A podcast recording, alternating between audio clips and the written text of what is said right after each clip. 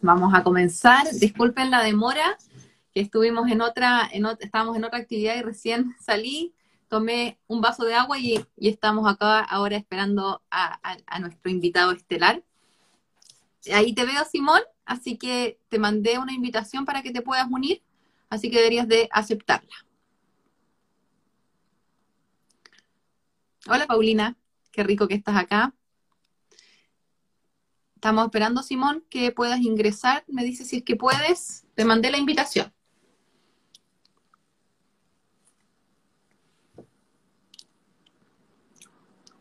Hola, Pame. Hola, Nachi. Qué rico que se están conectando. Estamos esperando al Simón, que siempre me pasa lo mismo con estos, con estos lives, que es como que me pongo nerviosa hasta que no, hasta que no ingresa la persona.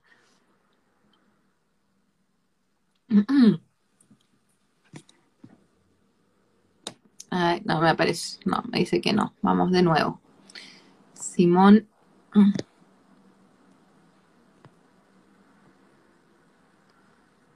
Vamos a invitarte de nuevo, Simón. A ver si ahora no funciona.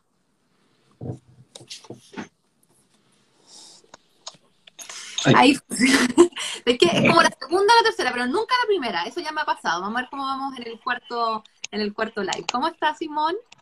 Bien, gracias. ¿Y tú? Bien, bien. Disculpa la demora y disculpen la demora a las personas que estaban esperando porque efectivamente acabo de terminar una, una invitación, o sea, una, una actividad y tomé un, vaso de agua y, me uní contigo. Oye, no te preocupes si además te estaba viendo, está muy entretenido. ¿Sí? Ya. Sí, bueno, de, a poco uno va agarrándole el ritmo a tanta, a tanta pantalla. Así que ya estamos viendo que por lo menos tenemos 10 personas, así que vamos a partir, ¿te parece, Simón? Súper, sí. Perfecto, súper. Bueno, muy buenas noches a todas y todos los que se están uniendo y que nos van a ver después a continuación, que este live queda efectivamente grabado.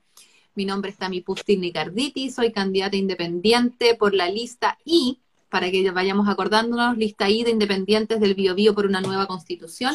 Y estamos generando estas instancias que denominamos diálogos constituyentes, donde queremos que sea un espacio de conversación de temas que nos importan. Y en ese sentido, el día de hoy me acompaña una tremenda persona desde un punto de vista profesional y humano, que es Simón, Simón Acuña, él es psicólogo y actualmente se desempeña como director regional de Infocap. Simón, ¿cómo estás? Bien, Tami, gracias, gracias por la, esa presentación. No, pero eh, no, he dicho nada que no es verdad. Oye, estoy muy feliz de, acompañar. Eh, y lo primero, felicitarte también por la, ¿cómo se llama? Por la valentía de, iniciar este camino, porque yo creo que después de octubre muchas personas eh, se dieron cuenta que había una oportunidad, pero también muchas preguntas. Entonces, empezar un camino, yo creo, con tantas preguntas habla de tu valentía, así que yo feliz de apoyarte lo que pueda eh, y ahora también en este espacio em, lo que tú quieras, pues de lo que quieras conversar, algo, algo ya conversamos, pero feliz pues, de sumarme con, desde nuestra experiencia. Sí, así es, Simón. La verdad es que efectivamente dentro de cuando se toma la decisión de, levantar esta candidatura desde la sociedad civil, que siempre digo orgullosamente que se levanta desde la sociedad civil, se toma con mucha responsabilidad y con mucho profesionalismo. Y en ese sentido, mi interés fundamental es que en todo este proceso de campaña podamos informarle a las personas, informarle a la ciudadanía sobre temas que son relevantes, ¿cierto?, en un contexto nacional y que también cómo podrían ser eventualmente eh, implementados en una nueva constitución. Y por eso mismo, un tema tan importante como es el trabajo, ¿cierto? Es lo que quería yo conversar contigo el día de hoy por toda tu experiencia trabajando como Infocap y, y, abordarlo desde un punto de vista del trabajo y lo que es la inclusión social. Y en ese sentido, antes de darte la palabra, comentarle, ¿cierto?, a las personas que siempre tratamos de visibilizar estas temáticas que son importantes desde, en este proceso constitucional, pero siempre les hacemos también la bajada a nuestro territorio y particularmente el Distrito 20, en el cual pertenezco y, Simón también, y recordar las comunas, porque me gusta repetirlo siempre, pero esto es como cuando uno está embarazada, no me gusta hablar en semanas, hablemos en meses, acá no hablemos de distrito, hablemos por comuna. ¿Y cuáles son las comunas del Distrito 20? Son 11 comunas, las cuales son Chihuayante, Concepción, Coronel, Florida, Hualqui, Hualpén, Penco, San Pedro de la Paz, Santa Juana, Talcahuano y Tomé. Entonces, ¿tú en qué comuna estás, Simón? En San Pedro de la Paz, pero voto en Concepción porque estoy hace poco acá. Ah, ya, perfecto. Perfecto. Así que bueno, esas son las comunas y en el fondo lo que quiero conversar contigo, como ya les dije, es sobre trabajo e inclusión social, pero me gustaría un poco que comentaras a más a grandes rasgos, ¿cierto, Simón? En qué, eh, en qué trabajas, en qué, cuál es tu trayectoria y por qué contigo, ¿cierto? Quiero tocar esta temática tan importante.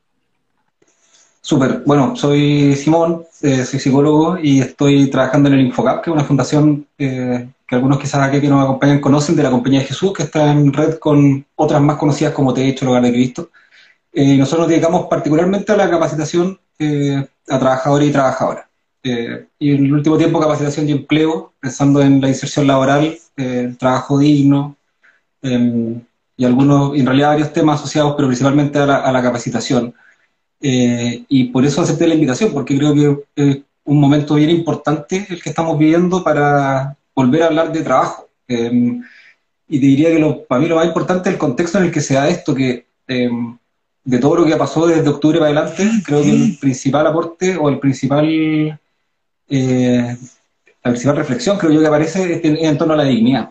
Entonces, en todo sentido. Y, y creo yo que cada uno desde la materia en la que está tiene que ponerle ese apellido, digamos. Entonces, nosotros como fundación ya veníamos en nuestros 35 años de historia eh, pensando o hablando del trabajo digno desde el pensamiento del Padre Hurtado, que fue muy inspirador, digamos, de esta obra, em, y tratando de entender qué es el trabajo digno. Entonces, yo creo que ahí se abre una, como una segunda oportunidad. A nosotros nos dio harta alegría, de alguna forma, digamos, todo lo doloroso que puede haber sido el, el estallido social, pero también alegría de que, eh, de que vuelva a ser tema y que ya seamos menos indolentes como sociedad algunas cuestiones o contradicciones eh, a las que hayamos estado acostumbrados a, no, a que no nos doliera.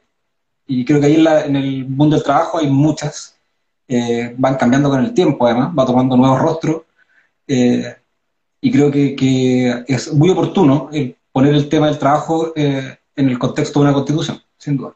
Sí, me hace tanto sentido lo que dices de que, claro, yo siempre hablo de lo que pasó con el 18, con el, el 18 de octubre, eh, tengo sentimientos encontrados porque efectivamente genera angustia que lamentablemente eh, explotamos producto de tantas desigualdades sociales, ¿cierto? Pero al mismo tiempo nos genera alegría porque nos da esperanza, o sea, se, se generó la oportunidad de que por primera vez en la historia de Chile tenemos las personas, podemos elegir si queríamos o no una nueva constitución, pudimos elegir que sí, podemos elegir quiénes van a ser las personas que van a escribir, esta nueva constitución y más encima hoy en día tenemos estas cualidades que son únicas en el mundo como es la paridad, del órgano que va a escribir la Constitución y además que tengamos escaños reservados para personas de pueblos originarios, que eso es avanzar y eso a mí lo que me da esperanza en todo este proceso. O sea que, que como bien dices tú, se levanta producto de unas desigualdades profundas de años y años, no estos 30 pesos, sino que estos 30 años, pero al mismo tiempo nos da esperanza de que podamos cambiarlo y mejorarlo en una nueva constitución. Y en eso me quiero agarrar entonces, Simón, de lo que decías, porque antes de meterme, yo sé que como tú no eres abogado, no voy a tocar, tocar tanto al ámbito de, de cómo establecerlo en la constitución, eso tal vez eh, puedo, puedo hacerle yo la bajada, pero quería saber, cuando tú hablas de un trabajo digno, ¿cierto? Y ustedes lo que trabajan en, la, en Infocap, ¿A qué te refieres? ¿Cómo lo podemos abordar y cómo mm. serían esas visiones para que eventualmente lo podamos después exigir? si lo ponemos en una constitución, ¿cómo lo vamos a exigir en la práctica?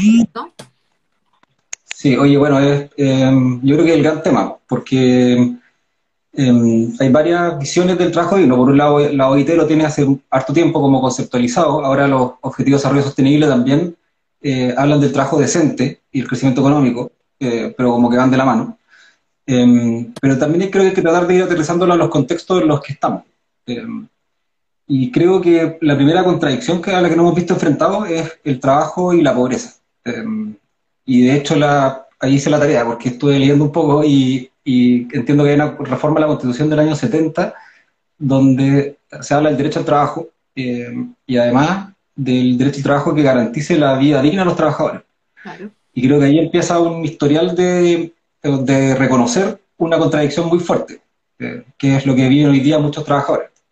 Em, porque el trabajo debería ser un espacio que, para, responderte la pregunta de lo digno, eh, primero que permita a las personas vivir eh, honestamente.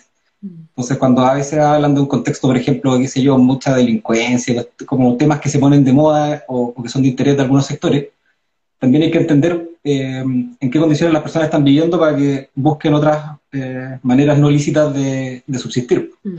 cuando el trabajo ir a cumplir esa, esa misión. Entonces, lo primero es, que el trabajo traiga un salario que permita a la gente vivir eh, o satisfacer sus necesidades básicas. Y allí hay una larga historia y comparaciones entre países eh, de cómo se gasta la plata de las familias. Y, por ejemplo, el, y una trampa, creo, sería pensar eh, que las expectativas de la familia han aumentado, porque también podría ser, y, y algo puede tener, ¿no? Creo yo, la sociedad de consumo, el que las expectativas puedan aumentar quizás demasiado. Em, pero que tu hijo se eduque, o tener una casa, eh, o tener un pesito patio, em, o no tener que caminar y poder tomar las dos micros que corresponde, creo que no es una expectativa elevada, sino que es una vida digna. Y hoy día vemos nosotros miles de trabajadores y trabajadoras que hacen eso, ¿no? Eh, que tienen todavía, hay muchas familias en que no pueden ir todos los hijos a la universidad, sino que pueden ir algunos, eh, o personas que caminan mucho. A mí me pasa aquí cerca de mi casa, de hecho, todas las mañanas veo eh, a un chico que me imagino que es haitiano, porque es afrodescendiente, caminando en un tramo que yo vivo camino a Santa Juana. Y me imagino que ese chico camina porque tiene que, quiere tomar una sola micro. Em, entonces, eso, ¿qué trabajo el que te, qué, qué dignidad tiene el trabajo que te obliga a caminar 30 minutos? Entonces, creo que hay que pensar en eso, como en cómo viven los trabajadores y trabajadoras en función de expectativas de cómo quisiéramos nosotros vivir. Eh, al final, eh, bueno, eso como, como tal vez como introductorio. Hay cuestiones mucho más concretas, ¿no? De, de, que el trabajo esté, del que el contrato esté escriturado. Eh, hoy día vemos que hay muchas personas que tienen dos trabajos. por ejemplo, hay todo un tema que también creo una trampita del, del sistema actual, que es el trabajo por cuenta propia, el emprendimiento. al final son autoempleos de subsistencia, eh, donde están muy confundidos los límites entre la vida personal y, las finanzas del hogar y las de la casa. La Fundación Sol tiene un estudio muy bueno de hace poco tiempo que habla de cómo eso golpea, obviamente, principalmente a las mujeres, em, porque en fondo son microemprendedoras, como le llaman, o nosotros lo llamamos acá en Infocap Emprendimientos Populares, eh, donde las personas eh, están en muy malas condiciones en realidad. Mm. desde los ingresos, desde la seguridad social, eh, bueno, el riesgo también de, obviamente, de, tener que depender 100% de tu salud para poder trabajar. Eh. entonces creo que hoy día estamos en un contexto de que el trabajo está bien golpeado, en el sentido de, esto del trabajo digno. Em, me pasa también que, por ejemplo, la ley de protección de empleo, que si bien no es, como digo yo, no, no veo estos temas jurídicamente, pero me parece que la ley de protección de empleo no... Eh, debe haber sido una ley de protección a los trabajadores eh, y finalmente no lo fue porque finalmente protegió al trabajo como fenómeno, ¿no? Como, o sea, como la actividad productiva. Eh, pero creo que es muy peligroso separar la actividad productiva de las personas que generan la actividad productiva. Entonces, me pareció que era, esas son iniciativas muy poco, con muy, no sé si muy poco humanistas, pero muy poco centradas en las personas, eh, sino que centrado en que en el fondo se mantuviese, y si te fijas, todas las medidas buscaron que se mantuviese la actividad productiva, pero no que se mantuviese el bienestar o que no se mantuviese el trabajo o, de los, o la calidad de vida de los trabajadores y trabajadoras. Mm. Sí, ahí te quiero detener un poco, Simón, porque me hace sentido cuando tú dices que, y lo noté, porque en el fondo, trabajo digno de satisfacer necesidades básicas. Pero ahí yo siempre hago que, en el fondo, todos los derechos sociales están interrelacionados, porque si bien lo que pasa hoy en día, como, como el, diagnóstico que, yo hago, o sea, en el fondo la gente va a trabajar y se gasta toda su plata en cubrir necesidades básicas que, tal, que deberían de ser cubiertas por el Estado y que en el fondo la gente si fuera a trabajar sin ese miedo, ¿cierto? De que si es que no trabaja, no va a poder pagarle la educación a su hija o a su hijo, no va a poder pagarle la salud a su hija o a su hijo. En el fondo, si le quitamos esa presión tan fuerte a las personas, porque eso va a estar debidamente garantizado por parte del Estado, vamos a poder también hablar de otro tipo de trabajo y otro tipo de calidad de trabajo. Entonces, yo creo que esta relación que hay entre los derechos sociales es fundamental para que sea debidamente garantizado en la nueva Constitución y no tengamos esas otras preocupaciones, ¿no? Sí, pero es buen punto ese, porque me acordaba, tú hablabas, bueno, el, como también, ojalá que tengamos el tiempo para avanzar en esta comprensión de dignidad, no solo para las necesidades básicas, porque me acordaba mientras tú hablabas de que, me parece que fue Juan Sutil cuando se estaba hablando de la renta básica universal, que dijo, veamos si eso no es un desincentivo para que la gente trabaje, ¿no? Entonces, ¿qué está, qué está en la cabeza ahí del, empresariado? Que, que, que, lo único que buscamos a través del trabajo es el dinero. Claro.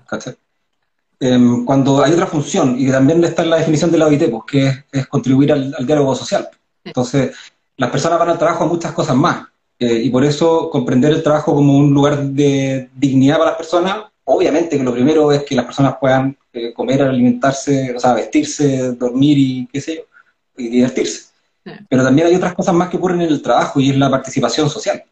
Eh, y ese es un punto, creo yo, central, al menos en cómo nosotros entendemos el trabajo.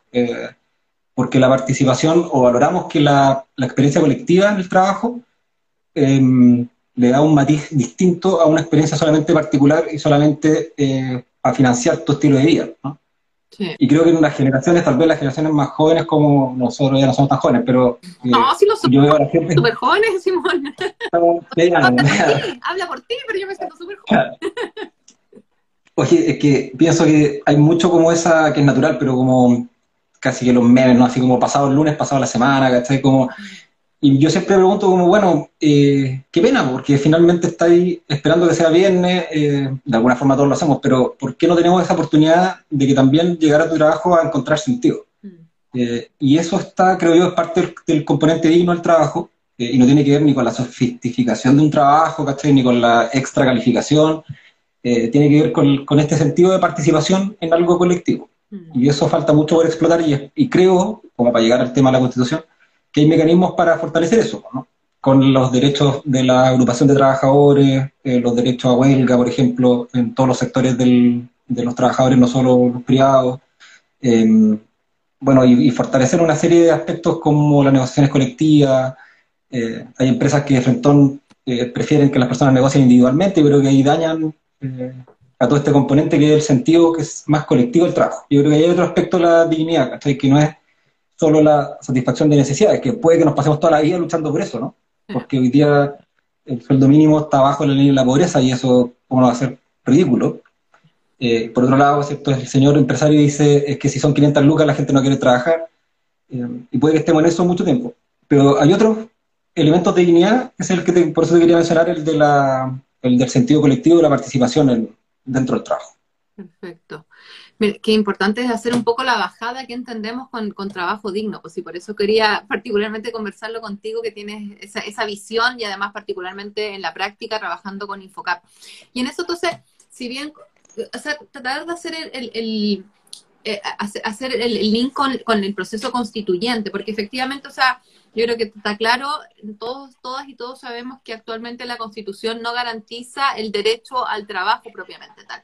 Y efectivamente he hecho, he tratado de hacer un poco la pega de revisar otras constituciones, cómo se garantiza este derecho al trabajo, ¿cierto? Este derecho social tan importante. Y efectivamente habla de estos conceptos que, dices tú, o sea, está la Constitución de Ecuador, pero particularmente la Constitución de, Colombia, que fue revisada el año 2015. Y, y lo quiero leer porque me, me, interesa mucho cómo lo plantea, porque va relacionado con lo que tú decías. Mira, dice, el trabajo es un derecho y una obligación social y goza en todas sus modalidades de la especial protección del Estado toda persona tiene, un tiene derecho a un trabajo en condiciones dignas y justas. Entonces, como lo que, lo, que para mí es súper importante y, ahí es donde quiero hacer la bajada, o sea, efectivamente podemos establecerlo en la Constitución.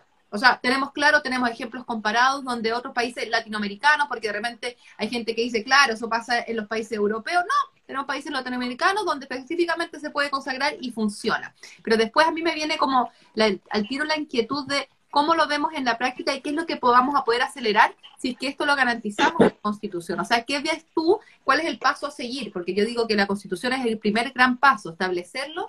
¿Qué es lo que tiene que venir después? Tiene que ser acompañado con leyes específicas. ¿Qué es lo que se debe reformar? Políticas públicas. ¿Cómo es lo que tú ves que sería el siguiente paso una vez que se haya plasmado en la Constitución? Mira, bueno, eh, viene de cerca porque el, el, mundo que trabajo yo, pero el, eh, fortalecer, por supuesto, la, capacitación y la formación a, las personas, eh, con algún énfasis en grupos especiales, eh, acercar, digamos, o sea, generar un contexto del mundo del trabajo. Hoy día creo que hay una visión muy, muy corta y que a todos se nos sale a veces que hablamos del mercado laboral.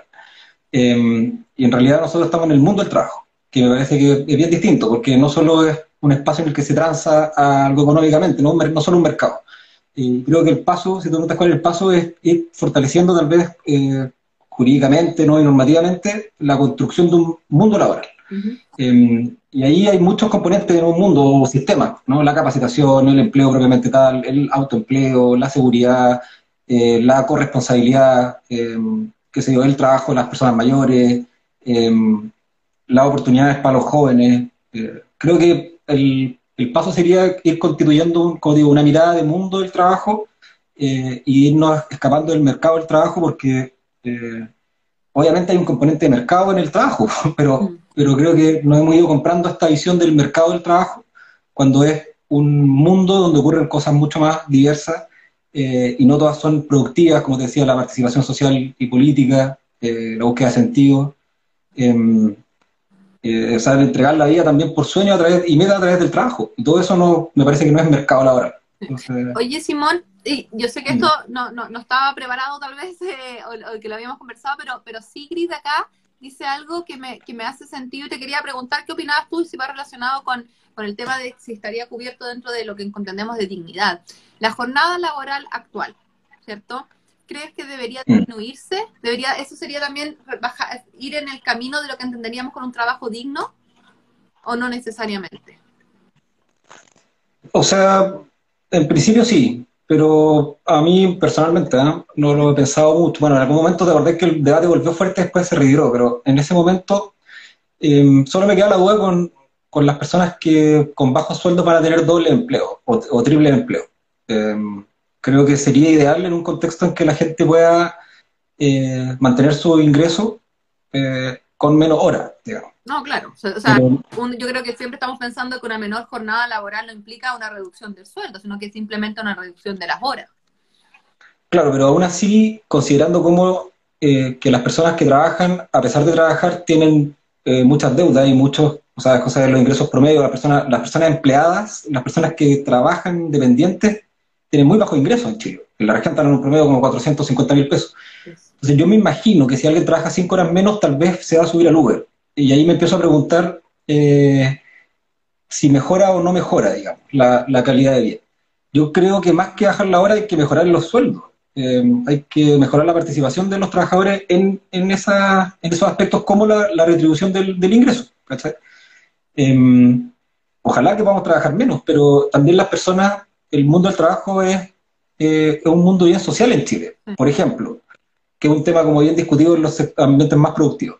Las personas que comen en el trabajo, es una tontera, pero yo pues trabajé en el sector público y me da cuenta que ahí mucha gente come en el trabajo, no toma desayuno. Y claro, hay gente que trabaja, que vive lejos, que va a sacar a los niños no sé dónde, eh, y que tiene la costumbre de llegar a las 8 de la mañana, después de estar dos horas despierto, eh, y comen el trabajo. Entonces, claro, culturalmente eh, no es tan bien visto, pero también cumple una función. A eso voy. El trabajo cumple una función. En Chile hay, hay una encuesta bien interesante, es que el primer lugar donde las personas encuentran pareja en el trabajo, a diferencia de otros países. ¿Esa es una estadística? Y es porque... Sí, ah, sí. La voy a buscar y te la, te la, voy a mandar. De cómo, porque, bueno, porque la gente en Chile no tiene tanta vida social como otros lados, no hay tantos clubes deportivos, no hay tanta organización política. Eh, entonces no sé si es tan malo eso voy. No sé si es malo per se que la gente esté harto tiempo en su trabajo. Eh, si es que estando ahí se desarrolla, ¿cachai? Y que esté menos tiempo en el trabajo, para que se tenga que subir a un Uber, me asustaría porque la gente con más tiempo libre va a tener que generar más ingresos. Y eso no sé si, eh, si es tan saludable a la larga. Mm. Como digo, creo que la idea es buena, pero si es que se garantiza en el fondo el, el, el qué hace la gente con ese tiempo. ¿Cachai? ¿Para qué te va a servir ese, ese tiempo nuevo? Oye, Simón, mencionaste cosas respecto, bueno, me gustó tu estadística, o sea, más que me gustó, la encuentro interesante tu estadística de que, se, que muchas personas encuentran pareja en el, en el trabajo, ¿cierto? Pero eso hace al tiro reflexionar lo que mismo dijiste tú, o sea, porque no tenemos mucho más vida que el traslado hasta el trabajo, nos quedamos trabajando y después volvemos, o sea, trabajamos remuneradamente en el, y después volvemos al hogar, ¿cierto? Y en ese sentido, entonces te quiero, te quiero llevar a dos términos que son algo que me interesa mucho, como tú, como tú sabes, que es todo lo que es la corresponsabilidad y al mismo tiempo la conciliación de la vida laboral, familiar y personal. Y el, un, desde un punto de vista, cuál es el rol de las empresas, porque efectivamente yo creo que igual el mundo, y sobre todo con la pandemia, este mundo del trabajo, digo yo, ha ido evolucionando y se dio cuenta particularmente con todo el tema pandémico, que eh, la, calidad de vida de sus trabajadores y trabajadores es importante en todos los aspectos y hay que conciliar, conciliar la vida laboral, familiar y personal. Entonces, te quería preguntar, ¿Cómo lo ves tú? ¿Cómo se podría avanzar en esta temática, particularmente tan importante, no para que no sigamos eh, encontrando pareja dentro del trabajo, pero obviamente para que podamos tener otra, otra vida que no sea trasladarnos al trabajo y volver a la casa? Eh, bueno, o sea, creo que no solo la empresa, ¿eh? también el Estado, porque mm, hay muchas, estoy pensando en, las muchas mujeres que trabajan por cuenta propia eh, y que finalmente queda muy silenciada ese aspecto de la corresponsabilidad, porque finalmente este modelo igual le pone una doble carga, pues, como, y que una contradicción, creo yo, en los sectores más conservadores, de, mm, por un lado, es fundamental que las mujeres estén en el mundo del trabajo para que, o sea, la tasa de inserción laboral que hoy día es muy mala y probablemente muy baja, más baja como que hace 10 años, porque la pandemia mostró que, para las mujeres era muy difícil trabajar y, cuidar en la casa. O cuando caía esta red eh, de protección social, que era básicamente los colegios, eh, también se derrumba el, modelo o el sistema laboral. Entonces, creo que también el Estado, pensando en em, en que, el fondo se garantice el acceso de todas las personas al trabajo. Em, y ahí hay miles de modelos, eh, en Chile se han hecho algunas cosas, hay un programa que se llama de 4 a 7, que es sencillo, pero un aumento de horas, no para todos, por eso tiene algunas restricciones, pero que permite al menos aumentar los horarios en algunos colegios a las cunas o jardines hasta más tarde, y eso en beneficio de que las personas, principalmente las mujeres, como se presume ¿no? que están a cargo de los niños, que puedan trabajar más. En el caso de la empresa, em, lo mismo, em, lo mismo, pero creo que es un poco más difícil exigirlo porque ah, mientras no comprendan la mirada del bienestar completo de un trabajador va a ser difícil, porque tal vez no tiene un correlato económico directo, mm. em, pero tiene un correlato en el bienestar y, en el, y en la igualdad, y en este derecho de trabajar. O sea, es una barrera eh, extra, dentro de las muchas barreras extra que tienen las mujeres en el mundo del trabajo, el además cargar, por eso te decía esa contradicción de, cargar con la responsabilidad de criar, eh, o sea, un sector de la sociedad que las ve como la única responsable de la crianza, pero al mismo tiempo necesita que entren a trabajar porque ninguna economía se sostiene con, con el 45% de la gente que puede trabajar trabajando. No, si por ejemplo, bueno, en ese sentido salió un estudio de comunidad mujer, en, si no me equivoco, como en septiembre del año pasado, que decía que en una familia eh, homoparental, perdón, heteroparental, donde había un padre, una madre y, y niños menores, creo que de 14 años, las mujeres dedicaban nueve horas más al cuidado, eh, al trabajo de doméstico y de cuidados no remunerados que el hombre, y ambos trabajando desde un punto, o sea, de, eh, de, una forma virtual, y aún así la mujer dedicaba nueve horas más, o sea, estamos hablando de, una, de un día más de jornada laboral, que las mujeres dedicaban exclusivamente al cuidado de sus niñas, de, de sus niños y también lo que es el cuidado del hogar. Entonces, efectivamente, mm. algo que es sumamente importante cuando se empezó a hablar de la reactivación económica es que esta reactivación económica tiene que ser con perspectiva de género porque si no, lo único que se va a lograr es que los, que van a volver al trabajo, ¿cierto? Al trabajo remunerado van a ser los hombres, porque mientras no resuelvan la crisis del cuidado, como decías tú, las salas, no solamente las salas cunas, los jardines, los colegios, también las abuelas, los abuelos, quienes eran también a quienes de repente les delegábamos este cuidado, ¿cierto? Tampoco hoy en día por un tema de protocolos y de cuidarnos a todas, a todos, tampoco lo estamos viendo. Entonces, súper complejo, particularmente para las mujeres, poder reintegrarse, ¿cierto?, el mundo laboral remunerado si es que no se resuelve la crisis del cuidado. Sí, sin duda. O sea, y cómo y se repiensa este famoso concepto de la corresponsabilidad, porque mm, obviamente, bueno, yo creo que hay que ser muy prudente siendo hombre para hablar de materia de género, pero em, y obviamente es más prudente todavía para plantear las desigualdades que, que también, o sea, digamos, el impacto negativo que tienen los hombres fruto de este modelo patriarcal, que también lo hay, pero claramente no, están en la, no es lo primero. Em, pero pensando en la corresponsabilidad, pienso en el postnatal masculino, por ejemplo. Que claramente no, no es la primera lista de la lista, me imagino, de las cosas a resolver, pero que también te va proyectando un modelo de sociedad. ¿no?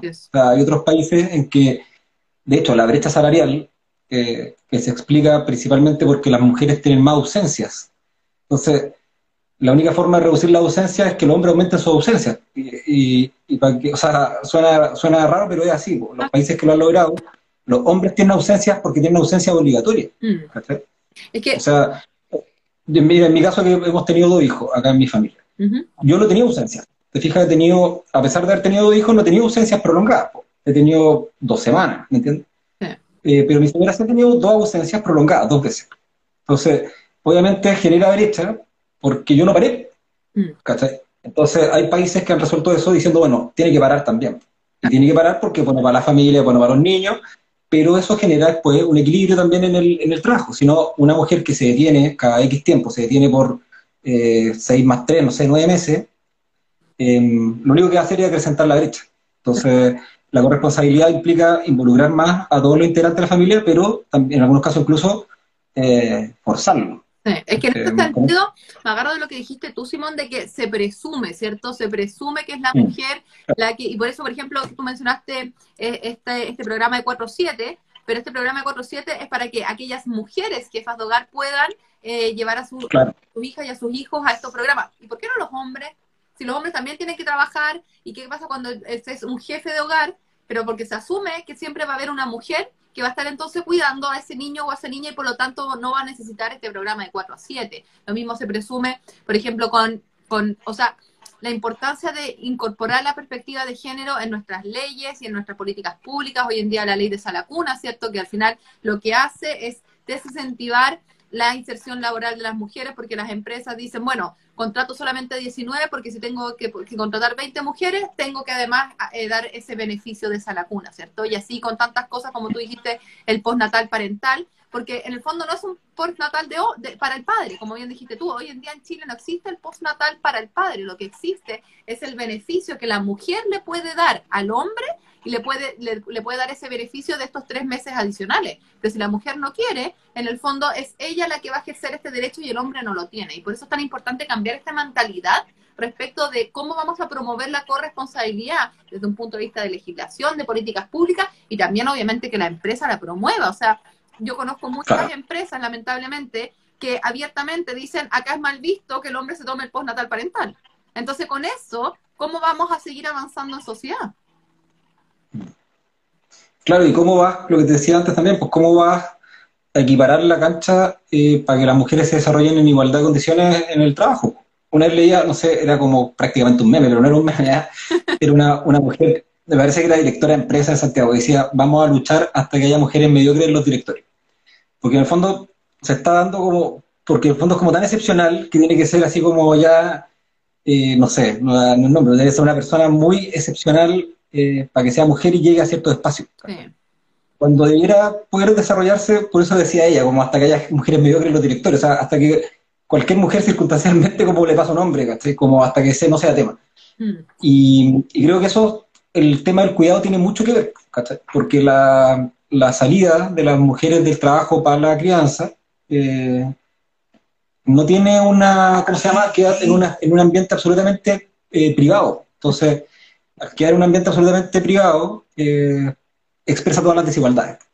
Porque en el fondo son una suma de múltiples situaciones individuales y jamás eso va a ser igual. Entonces yo creo que ahí hay un tema bien importante. Tú decías como para dónde se va en, materia de trabajo, ahí hay un punto bien importante, pues, como el, eh, el fondo de la inclusión laboral femenina, pero con algunas garantías. En el fondo, con, no, no puede ser decir tenemos 10 puntos menos o sea, tenemos, tenemos una inclusión laboral femenina como hace 10 años en Chile, después de la pandemia. Así es. Eh, bueno, ¿dónde están las mujeres? Eh, no, a veces se plantea así. Claro. Entonces tiene que estar la, tiene que estar la garantía para que, para que eso se dé. Sí. Eh, ese es un tema central.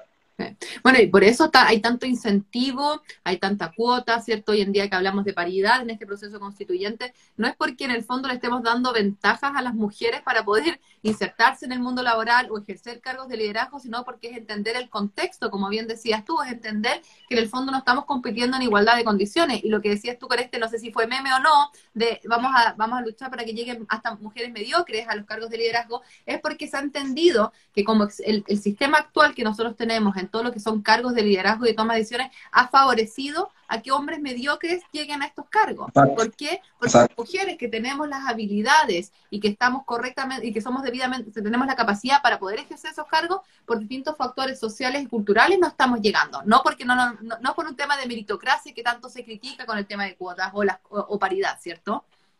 Mm.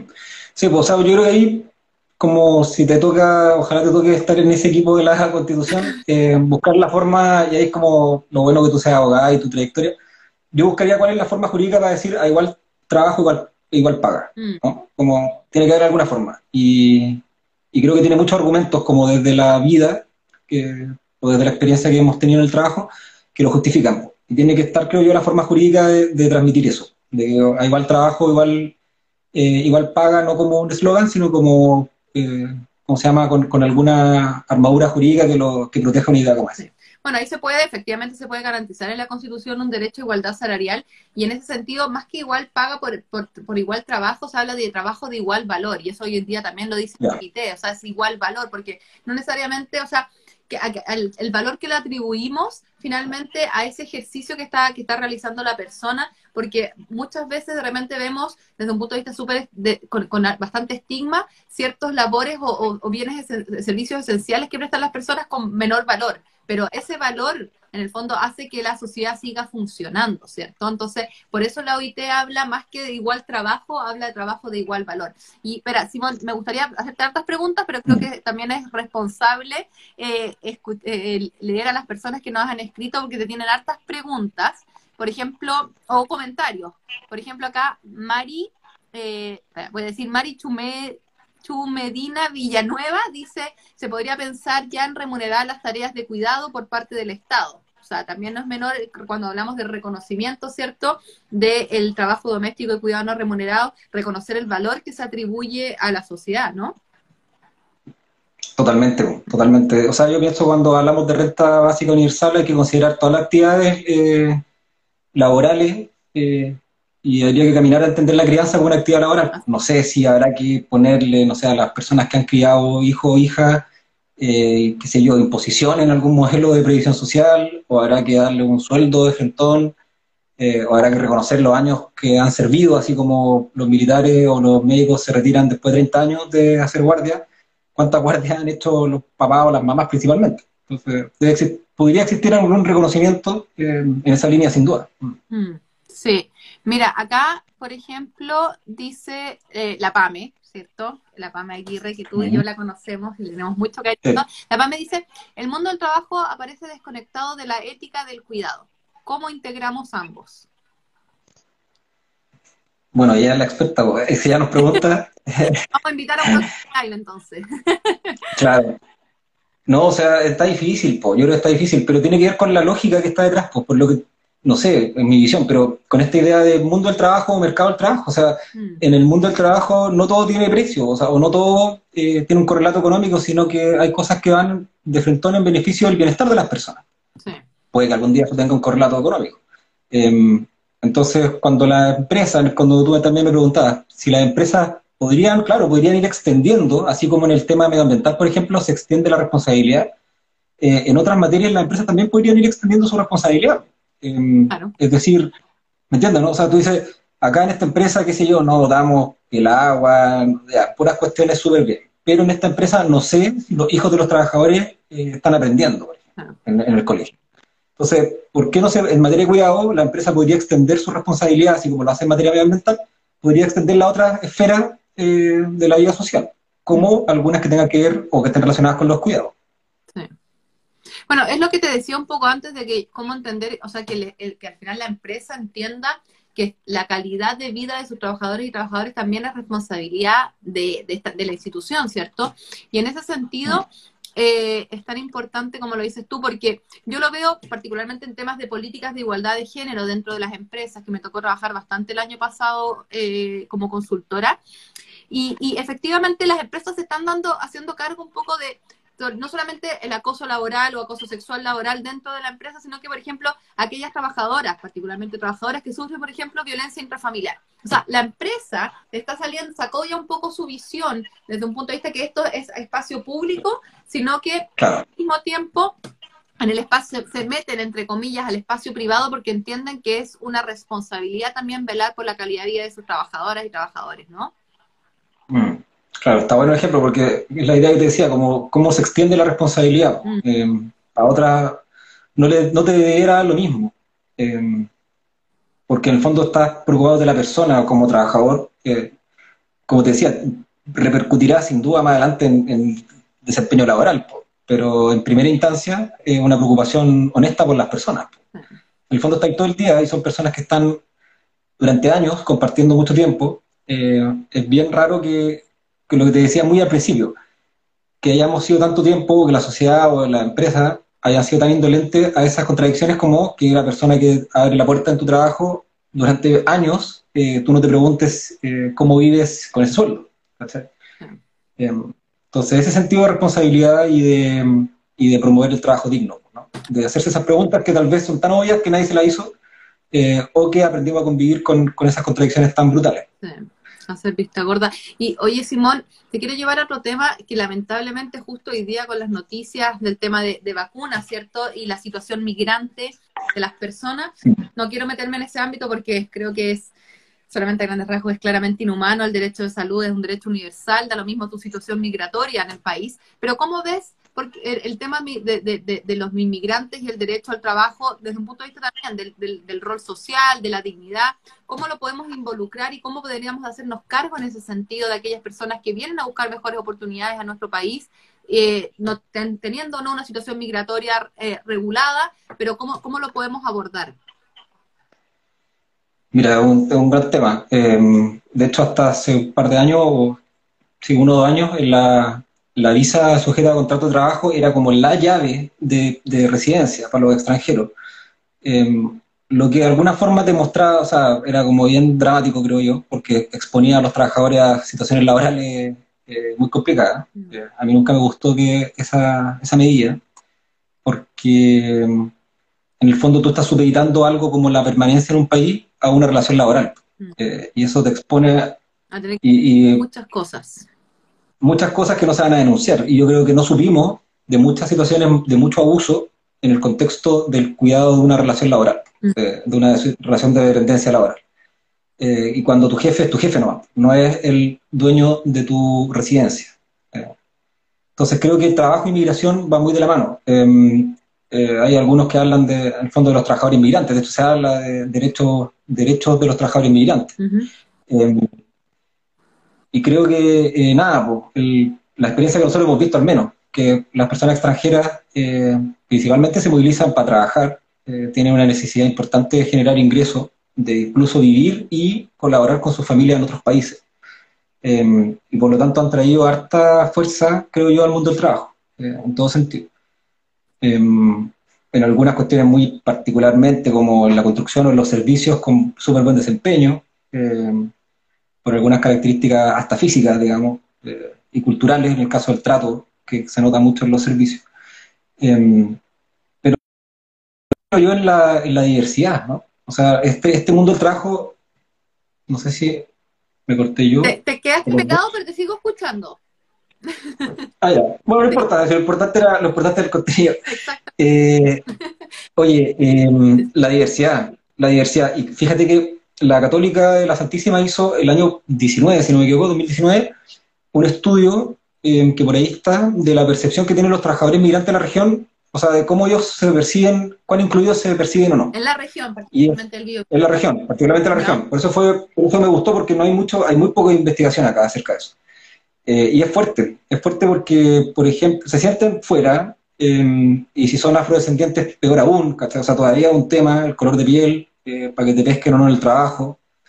Em, no sé, yo, nosotros hemos tenido estudiantes en Infocap que son eh, de Haití y las personas de Haití, eh, como no hablan el español, te parece que, que, o como se expresan peor, digamos, porque hablan menos el español, te cuesta al principio comprender toda la, todo el, qué sé yo, el aprendizaje y la sabiduría que tienen.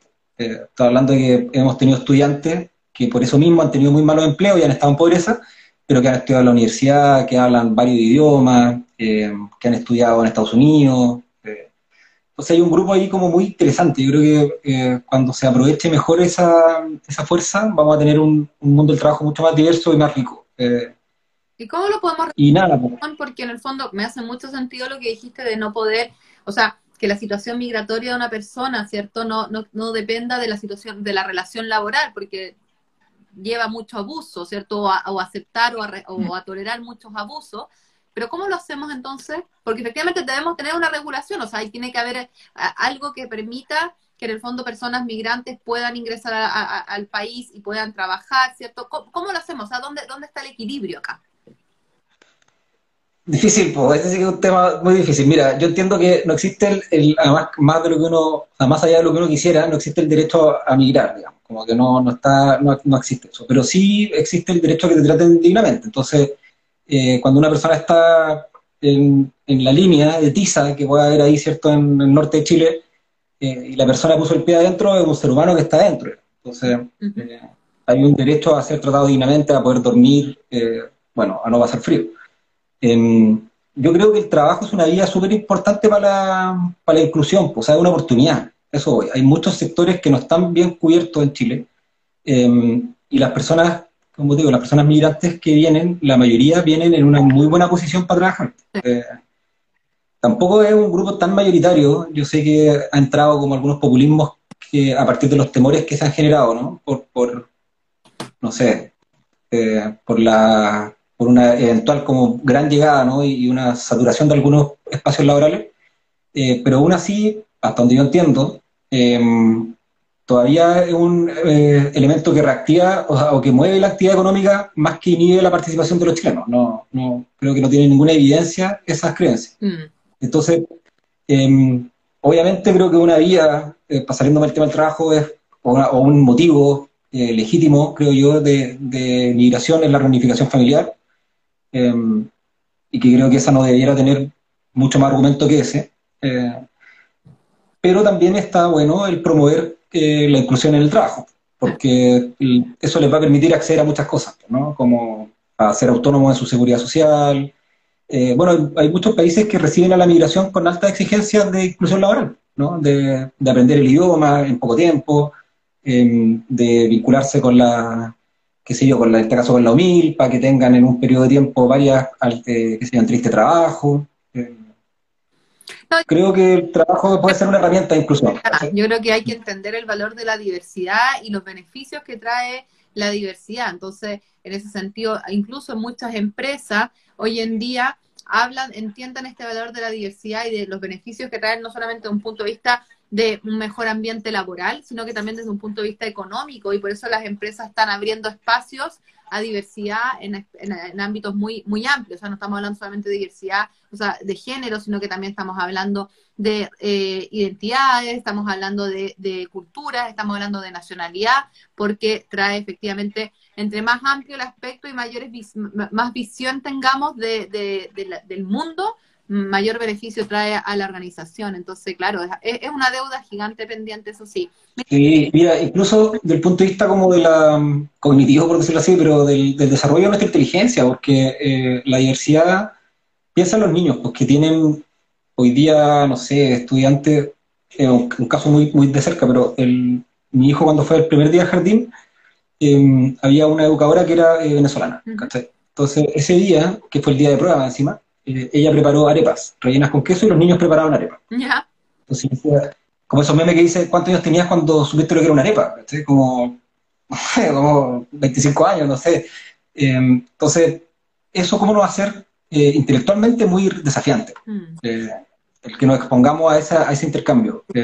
No solo los niños, sino que, y en el trabajo que está tan de moda la innovación, la creatividad, qué sé yo, la innovación abierta, qué sé yo, eh, tienes que estar, el, estos encuentros, eh, tienen nombre, bueno, pero, pero esta, esta innovación que es disruptiva es cuando te ocurren estos encuentros que no son comunes. Entonces, de todas maneras, que, que puede romper un poco el status quo eh, y sacar de la zona de confort a algunas personas, enfrentarte a, prejuicios, a todos, creo yo, a todos nosotros, eh, pero a la larga los resultados, sin duda, yo creo que van a ser muy positivos para todos.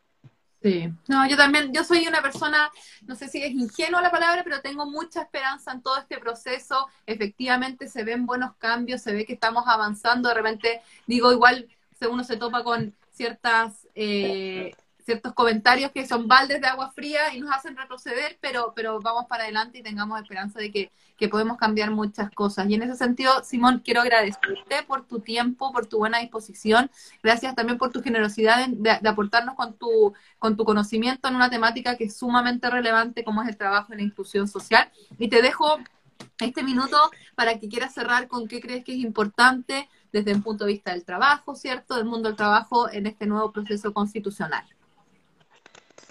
Bueno, mira, lo más importante que no lo dije, que bueno, quizás lo puedo decir ahora, eh, es que sería, sería genial que pudieran estar los trabajadores directamente. O sea, en el caso mío o por el trabajo que tengo, no soy representante de los trabajadores, ni mucho menos, ni la fundación tampoco. O sea, los trabajadores se representan solos, eh, así como me imagino que nadie habla en nombre de las mujeres, yo no hablo en nombre de los trabajadores, ni mucho menos.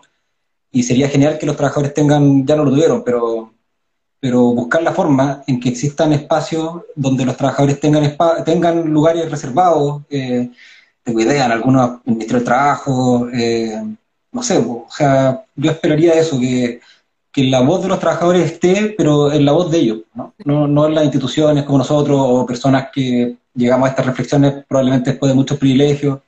Em, sería muy, muy bueno el que puedan de alguna manera entrar eh, los trabajadores organizados, no organizados, no sé, a esta discusión directamente. Yo creo que ahí hay una, un desafío muy grande. Es súper buen punto el que tocas porque si bien lo tocas desde un punto de vista del grupo de trabajadoras y trabajadores, en el fondo para mí es esencial y es algo que también estoy tratando de promover mucho, no solamente esta participación en el proceso y en la campaña, lo que estamos haciendo ahora, generar estos diálogos, informar, invitar a la ciudadanía que se que participe, que se involucre, sino que también todo el proceso constituyente, constituyente perdón, tiene que seguir involucrando a la ciudadanía, o sea, se tienen que generar estos, estos espacios una vez que se esté escribiendo la nueva constitución, donde se siga escuchando a la ciudadanía, porque también gran parte de lo que nos llevó al 18 de octubre es esta desconexión de la clase política con las personas y por lo tanto tenemos que velar que todos los espacios que sea este proceso constituyente, nosotros escuchemos a la ciudadanía, escuchemos a los distintos sectores, a los distintos grupos, donde uno de ellos obviamente eh, son los trabajadores y trabajadoras, ¿cierto? Así es, así es. Oye, no sé si alcanzo a decir, pero a la gente que ya que nos está viendo, igual hay harta gente, eh, que te conozcan, que ojalá que te puedan conocer. Eres muy famoso, ¿viste? Harta gente quería escuchar. No, Oye, no, pero que te puedan, bueno, si alguien entró porque es amigo mío y entró, que, te puedan conocer, porque pues puedan, creo que es un momento histórico y, es el momento también para votar por personas nuevas, eh, que en el fondo tú no tienes, no, no sé, no puedo hablar por ti, pero no estás armando una carrera política, sino que estás llevando tus talentos eh, humildemente al servicio de esta construcción, lo has hecho recogiendo mucho desde, bueno, de tu trabajo, pero también en esta apertura de invitar a personas como yo a que te demos ideas o a escuchar un poco. Em, yo creo que eso es muy poco común. tal vez la gente que nos ve no está tan cerca del mundo político, pero es, muy fuera de lo común mm. eh, que una persona que tenga oportunidad de incidir lo haga tan generosamente. Entonces, ojalá que, que las personas que nos ven se animen, que te revisen tu página o tus perfiles, eh, y que creo que todavía podemos em, incluir personas nuevas. Pues, así que ojalá que te vaya muy bien. Yo feliz de, apoyar en lo que sea desde acá. Así que muchas gracias, Simón. Gracias por, por esas últimas palabras. Y sí, recordarle a las personas que nos están viendo, que nos van a ver después, invitarlas, invitarlos a seguirme en las redes sociales. Soy Tami, eh, lista I de Independientes del Bio, Bio por una nueva constitución. El CERVEL maravillosamente nos los dio demasiado fácil, así que es fácil recordar la lista I de Independientes, 100% independientes, donde efectivamente, como dices tú, Simón, o sea, hay un, un objetivo mayor de llevar aquel trabajo, aquella, aquella trayectoria particularmente mía desde la sociedad civil, todos los conocimientos los cuales he adquirido, para que puedan ser plasmados en esta nueva constitución, pero bien, como dices, escuchando siempre a las personas en todas las etapas y en todas las instancias de este proceso. Así que muchísimas gracias a quienes se conectaron, nuevamente gracias a ti, Simón, qué gusto conversar contigo y obviamente las invito y los invito a que sigan eh, las redes sociales porque se vienen hartas actividades y seguir informando y eh, participando con la ciudadanía. Súper, pues. gracias, gracias por la invitación. Que te vaya muy bien. Que esté muy bien, muchas gracias. Igual, nos vemos.